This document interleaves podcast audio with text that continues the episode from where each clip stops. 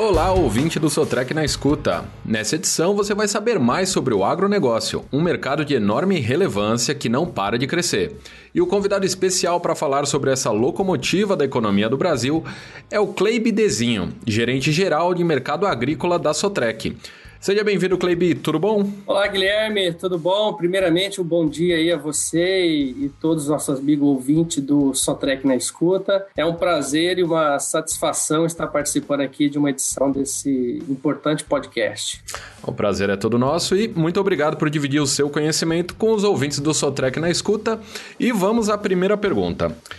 O Brasil tem uma área agricultável de 550 milhões de hectares e está entre as maiores potências agrícolas do mundo. Qual é o impacto do agronegócio na economia brasileira? Bom, excelente primeira pergunta, Guilherme. É, Para você ter uma ideia da importância desse mercado, pensando na economia brasileira, eu começo destacando que em um ano onde o Brasil teve uma das maiores quedas do PIB, né, o setor avançou impressionantes 24,3%, o que fez com isso, esse setor é, alcançar uma impressionante participação de 26% sobre todo o PIB brasileiro, frente a uma participação que em 2019 foi de 20,5%. Né? Dá para se ter uma ideia da importância é, desse setor dentro do cenário econômico brasileiro. Quando falamos, por exemplo, em valores monetários, nós temos aí um PIB do Brasil que chegou a 7,4 trilhões de reais em 2020. E só o agro agro é, alcançou 2 trilhões. Né? Quando levamos em conta, então, que esse setor é o que mais exporta, carregando sozinho incríveis 48% de participação nas exportações do nosso país, há de se reconhecer que o agro é uma das nossas mais importantes avenidas de crescimento. Isso, né, Guilherme, tanto da ótica interna quanto da ótica externa. E sem sombra de dúvida, podemos então concluir que ele contribuiu positivamente para minimizar minimizar essa retração que nós já esperávamos pelos efeitos da pandemia do ano de 2021. Agora, imagine o quanto o agro influenciou de forma indireta outros setores que teriam ido ainda pior caso não tivéssemos, diga, digamos, esse empurrão do agronegócio, né, que é tão fundamental para a nossa economia.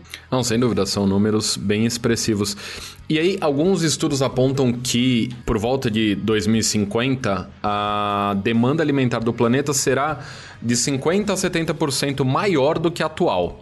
O Brasil vai ter condições de assumir qual papel nesse cenário? E você tocou num outro ponto, assim, bem importante, né? Quando se fala do Brasil frente a essa, essa necessidade. Mas, mas antes de mais nada, é importante nós entendermos de onde vem essa demanda, né? Por alimento para os próximos anos. E nesse sentido, eu destaco aqui dois pontos. Tá? O primeiro é que estudos apontam que o planeta precisará alimentar aproximadamente aí, 10 bilhões de pessoas até 2050 é, o que deve gerar uma demanda aproximadamente aí de 50% mais de alimento no mundo, né? É, comparado com os dias de hoje. E como você bem citou, inclusive, na sua, na sua pergunta. É, tudo isso nós estamos falando apenas do ponto de vista do aumento da população. Mas é importante nós destacarmos que temos observado um crescimento também da demanda, né? Aí eu estou falando da demanda de alimento, que ela é proveniente do aumento da qualidade de vida das pessoas a nível global. E é isso mesmo, tá? Por incrível que pareça, é, as pessoas é, elas passaram a ter acesso a uma alimentação melhor quando você analisa a média, seja do ponto de vista da quantidade quanto de qualidade. E, e, eu gosto muito de citar um exemplo que é a China, que até pouco tempo, talvez nossos amigos ouvintes não saibam, mas eles tinham uma renda per capita inferior ao do Brasil e hoje em dia ela já é superior. Ah, e, e não podemos esquecer que a China sozinha ela carrega em torno de 20% da população mundial, né? o, que, o que a coloca é, de forma natural como o nosso principal comprador é, das nossas exportações. Dito isso, é, eu entendo o seguinte, que o Brasil ele representará um papel de extrema relevância para a segurança alimentar e também de sustentabilidade da agricultura no mundo, visto que hoje, dentre as principais alavancas para o um aumento sustentável da produção, né, dessa produção de alimentos do planeta, é, o Brasil possui um potencial é, é, é, de contribuição, tá? Ah, mas, mas e por que isso, né? Porque da onde vem esse potencial de, de, de contribuição do Brasil? O Brasil ainda possui, por exemplo, um elevado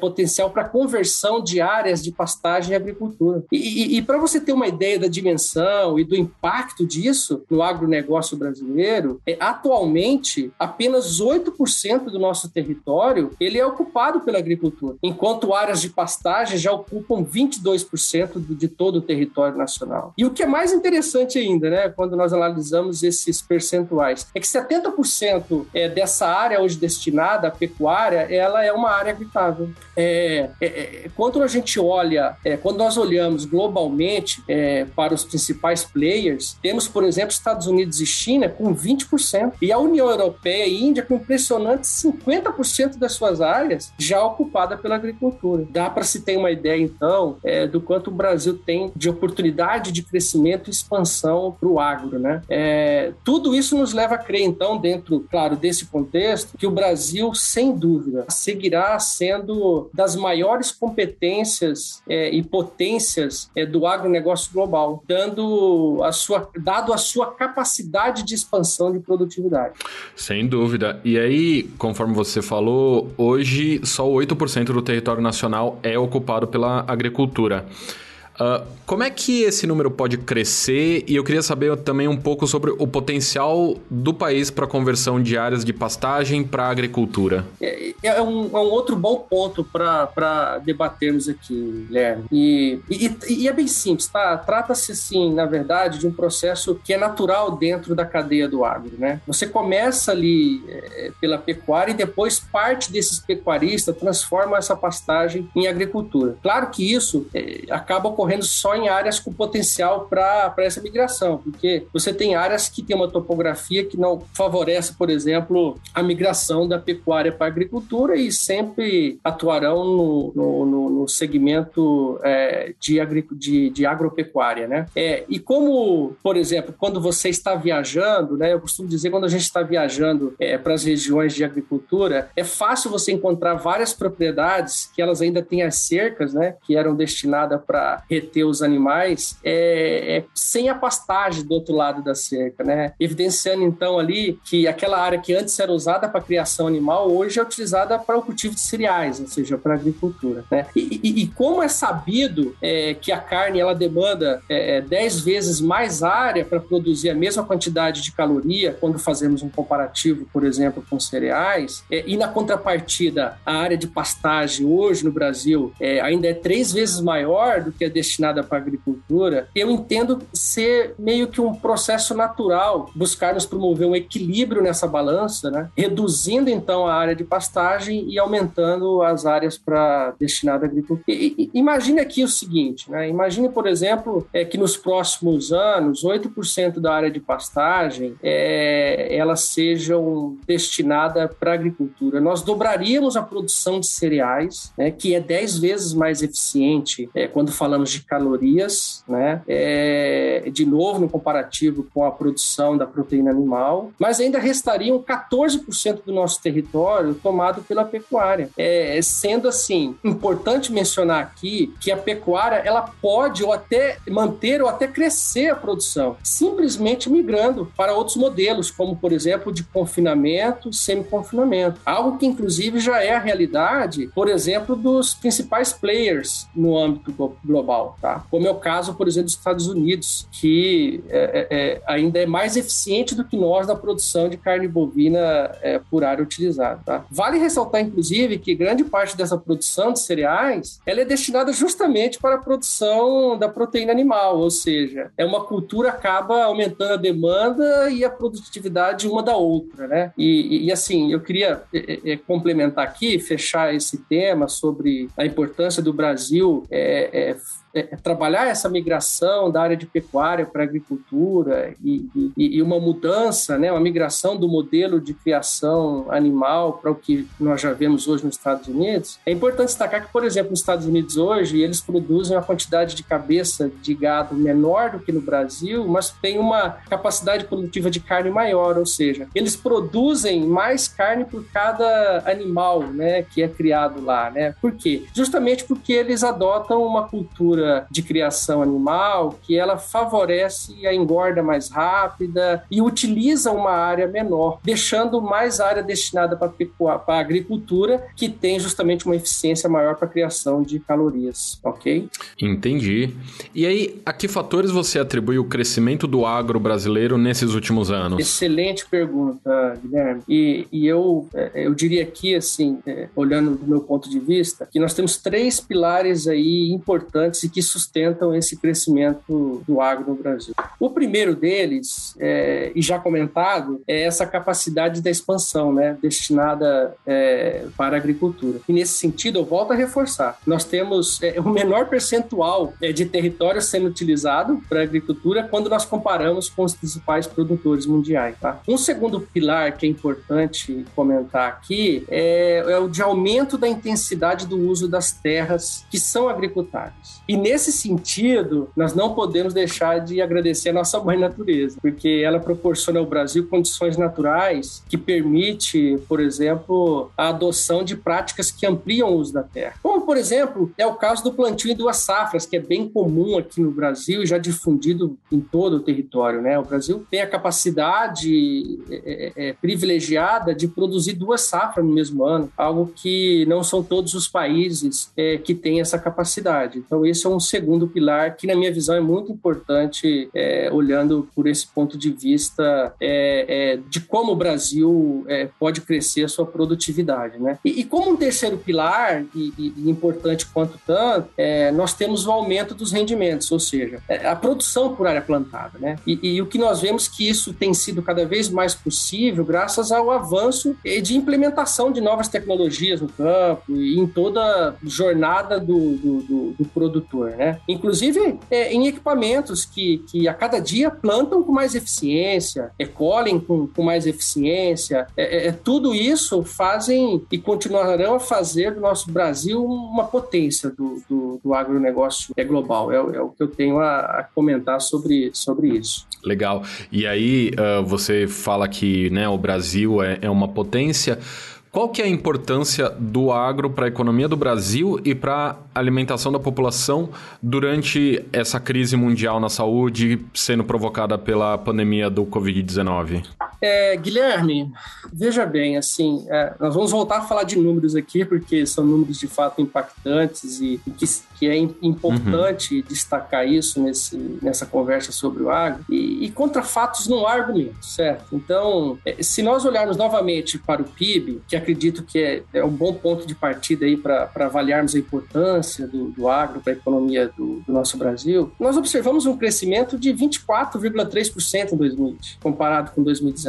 Num ano em que tudo que se esperava era queda de PIB, era retração da economia. Né? E, e, e, e, nós observamos, por exemplo, setores que tiveram queda de 4,5%. E, eu não estou nem falando aqui dos setores, por exemplo, que tiveram quedas menores justamente porque eram, tinham uma ligação indireta com o agro, né, que acabou por esse crescimento que nós observamos aí de 24% bem expressivo, puxando esses segmentos, né, ou, ou, ou, minimizando o impacto, né. Somando isso com a participação, que foi de 26%, é mais de um quarto do, do PIB brasileiro só no, no, no, agronegócio, né. Então fica evidente com isso, assim, é, o quanto positivamente o agro minimizou essa retração que era esperada na economia, né, já que era prevista aí para um cenário desafiador, não só no Brasil, mas globalmente falando, né? Fazendo um paralelo disso com o fato de que nós estamos falando justamente do setor que alimenta as famílias do, do, do planeta, não só do Brasil, né? É, é, fica fácil aí constatar a importante contribuição do agronegócio para o bem-estar da população, é, digamos assim, na maior crise sanitária dos últimos tempos. Podemos afirmar, então, que o nosso agro ele pesou positivo nessas duas balanças, né? Tanto da, da, da economia quanto da segurança alimentar do nosso país. Sem dúvida. E nos empregos, qual o potencial do agronegócio para a geração de novos postos de trabalhos, direto e indireto, aqui no Brasil? E qual é a sua perspectiva perspectiva para os próximos anos nessa área? É, parece brincadeira, porque sai pergunta da pergunta, só tem coisa boa para falar sobre o agro do, do relacionado às suas perguntas, Guilherme, mas, mas assim, nós costumamos dizer que no Brasil o agro ele é eficiente em referência global da porteira para dentro, mas ele é ineficiente da porteira para fora. É, mas e por que isso? Porque, porque falta investimento, falta investimento em infraestrutura para desenvolvimento, por exemplo, dos modais de transporte que são mais eficientes e que são mais baratos, como é o caso do ferroviário, hidroviário no Brasil. É, nós carecemos muito de investimento nessa área, né? Tem muito avanço. É, é, tem muita expectativa de um crescimento de investimento nessa área e isso anima os produtores e o setor. Né? É, é e, o investimento nesses modais, eles reduzem o custo, não só do, do transporte propriamente dito, mas também do desperdício que inevitavelmente ocorre no modal rodoviário. Né? É, além disso, falta capacidade de armazenamento, né? outro ponto onde temos necessidade de investimento, o que em consequência cria situações de gargalo, por exemplo, portos Brasil afora. Sem falar em outras demandas aqui de infraestrutura que eu não estou nem citando. É, é importante destacar, e eu acredito, que esse contexto deve continuar criando pressão por investimentos que tem potencial para demandar abertura de novos, demandar abertura de novos postos de trabalho, principalmente de forma indireta, né? ampliando e melhorando, por exemplo, toda a cadeia logística do Brasil. Que diga-se de passagem, é, se nós formos fazer uma avaliação hoje já não atende a demanda atual de escoamento é, de forma eficiente, claro. Né? É, e, e, e, eu gostaria de citar aqui uma notícia bem interessante, bem importante para o agro e para o Brasil, e, e, nesse ponto que você fala sobre a geração de emprego, recentemente, é, citando aqui uma matéria recente que fortalece o papel do agro na geração de empregos, só o grupo Amarge, que é uma potência do agronegócio brasileiro, acaba de anunciar investimentos na ordem de 574 milhões, né? E que esse investimento deve gerar 1,4 mil novos postos de trabalho, diretos e indiretos. Entendi, pois é, é, teu potencial de crescimento é realmente muito grande. E aí a tecnologia pode contribuir para a redução. E aí a tecnologia pode contribuir para a redução de custos e aumento da produção do agro? E aí eu te pergunto, qual é o papel do Grupo Sotrec nesse cenário? É interessante a sua pergunta, Guilherme. É, quem, quem pensa no, no agro é, ainda hoje em dia como um trabalho de campo, com tecnologias ou metodologias ultrapassadas e com pouca tecnologia embarcada, está completamente ou redondamente enganado e não conhece de fato o agro dos dias de hoje. Existe tecnologia aplicada em toda a jornada do produtor, desde produtiva, negociação e, e, e, e compra e aplicação de insumos. Além, claro, de monitoramento de gestão do plantio, da colheita. É, na jornada financeira, existe tecnologia aplicada na aquisição de terra, de equipamentos, bem como, por exemplo, na sua aplicação e também no monitoramento. Né? É, nesse contexto, o Grupo Sotrec, que, que já detém grande expertise e um vasto portfólio de produtos e serviços, com foco na automação e no monitoramento de equipamentos, dentre outras aplicações, é, chega para atuar de forma direta direta nesse mercado e eu digo que com apetite e com competência para ser um importante parceiro dos nossos clientes, também na área da tecnologia. E, e, e, e digo isso visando principalmente a aplicação e monitoramento de seus equipamentos no campo, que já é, é uma expertise que nós detemos aí de toda a experiência que temos no mercado ao longo de, dos anos de atuação com a linha amarela. Isso é o que os clientes podem esperar da Sotrec Agro, é, com sua atuação de forma direta nesse importante mercado no que diz respeito à tecnologia. Muito bom. Eu vi que a Sotrec Agro uh, formou uma nova parceria com a ACO.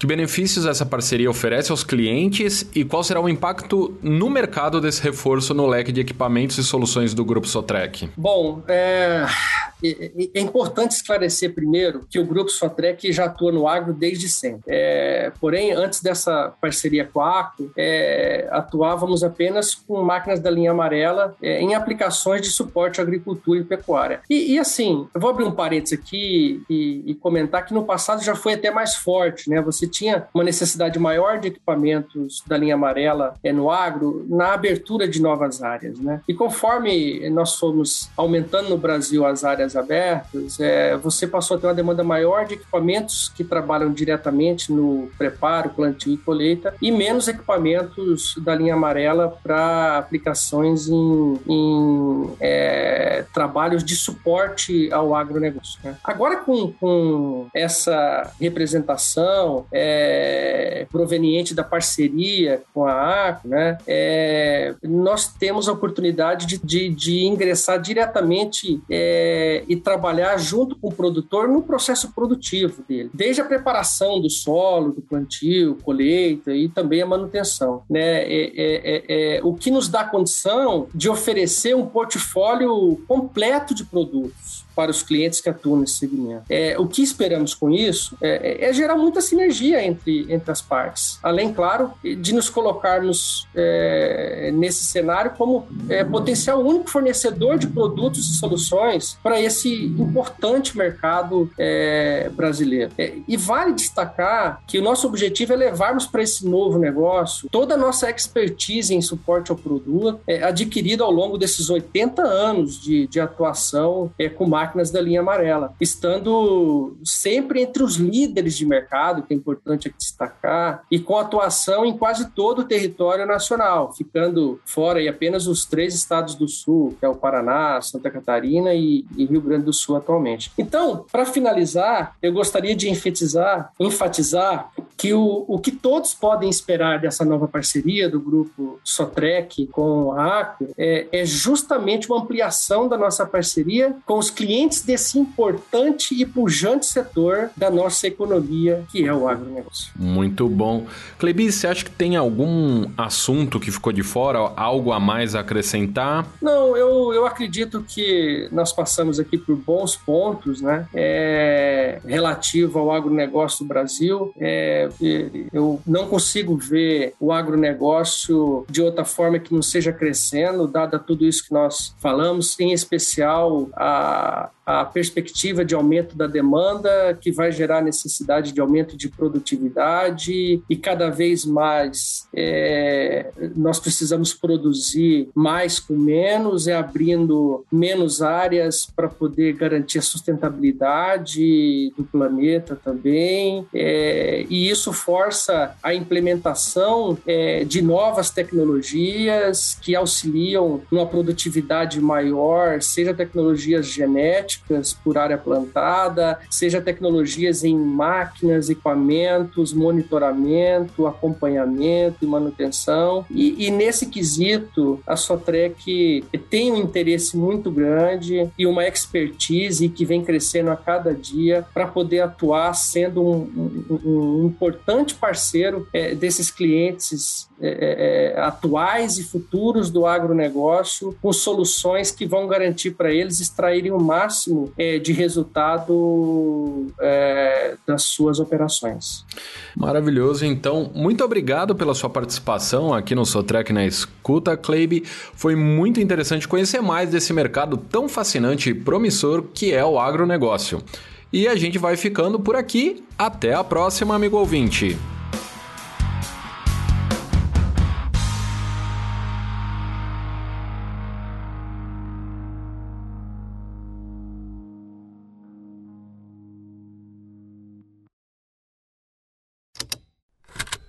Esse programa foi produzido pela Estalo Podcasts.